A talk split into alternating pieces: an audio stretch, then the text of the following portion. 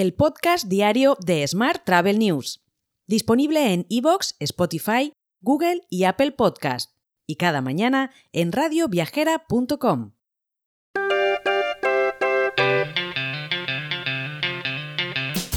Saludos y bienvenidos un día más al podcast de Smart Travel News, en nuestra edición número 1153. Hoy es lunes 3 de abril de 2023 y además es el Día Mundial del Arco Iris.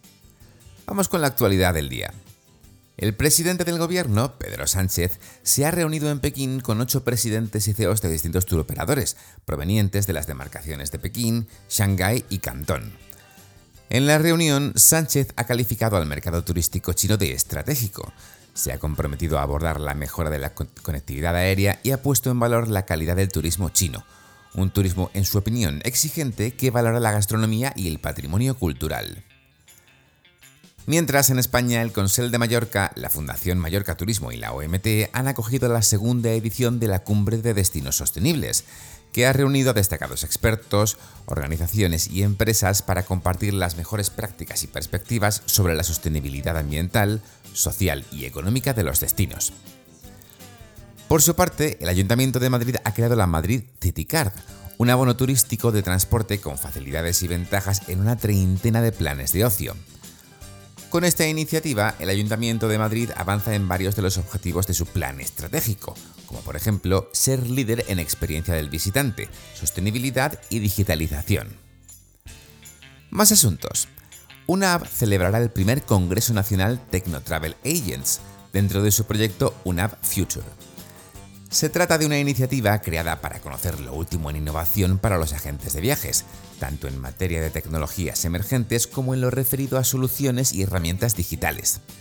Tendrá lugar en Madrid en el último cuatrimestre del año, en fechas aún por concretar. Seguimos hablando de agencias de viajes ya que reclaman apoyo de las instituciones para luchar contra un intrusismo que crece como la espuma en redes sociales y en detrimento de los derechos de los viajeros.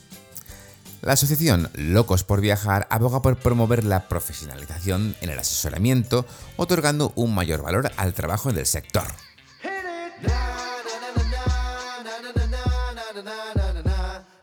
Vamos con la actualidad internacional. Travelport ha anunciado una inversión de 200 millones de dólares de sus propietarios Cities Capital Group y Elliott Management la empresa asegura que los fondos le permitirán avanzar en su estrategia de crecimiento tras su adquisición de la empresa tecnológica de reservas corporativas DIM a principios de marzo. Más asuntos. Lufthansa está más cerca que nunca de llegar a un acuerdo con la compañía aérea estatal italiana ITA Airways. Edward Russell y Jay Sabat discuten si Lufthansa puede convertir la deficitaria ITA en una joya. Y en la India, Hoyo ha revelado que está reduciendo el tamaño de su propuesta de oferta inicial pública entre 400 y 600 millones de dólares a casi la mitad, con el objetivo de comenzar a cotizar en noviembre en bolsa. Es probable que lance esta oferta pública inicial en torno al Festival Indio de Diwali, alrededor del 12 de noviembre, una vez obtenida la aprobación de la Junta de Valores y de la Bolsa de India.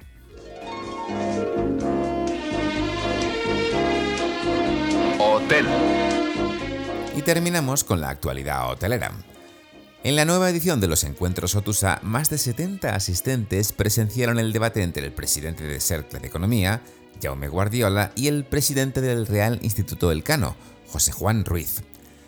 La charla puso el foco en los retos a los que se enfrenta el viejo continente ante un mundo fragmentado y dependiente, marcado por la guerra de Ucrania y que ha conducido a un proceso de ralentización en la globalización. Por último, te cuento que Iberoestar está dispuesta a dejar de ser solo una marca hotelera y a exprimir las sinergias que le aporta el grupo turístico que ha conformado World to Meet, que consta de aerolínea, tour operador, banco de camas o agencia de viajes, para convertirse así en un operador internacional de referencia. Uno de los ejes de ese crecimiento será precisamente el banco de camas, del que se nutren tour operadores y agencias de viaje para ofrecer habitaciones a los clientes finales, como bien sabes. Te dejo con esta noticia. Mañana más historias sobre el turismo, por supuesto.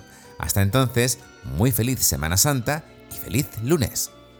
Si quieres apoyar este podcast, déjanos tus valoraciones y comentarios en Spotify, Evox o Apple Podcast.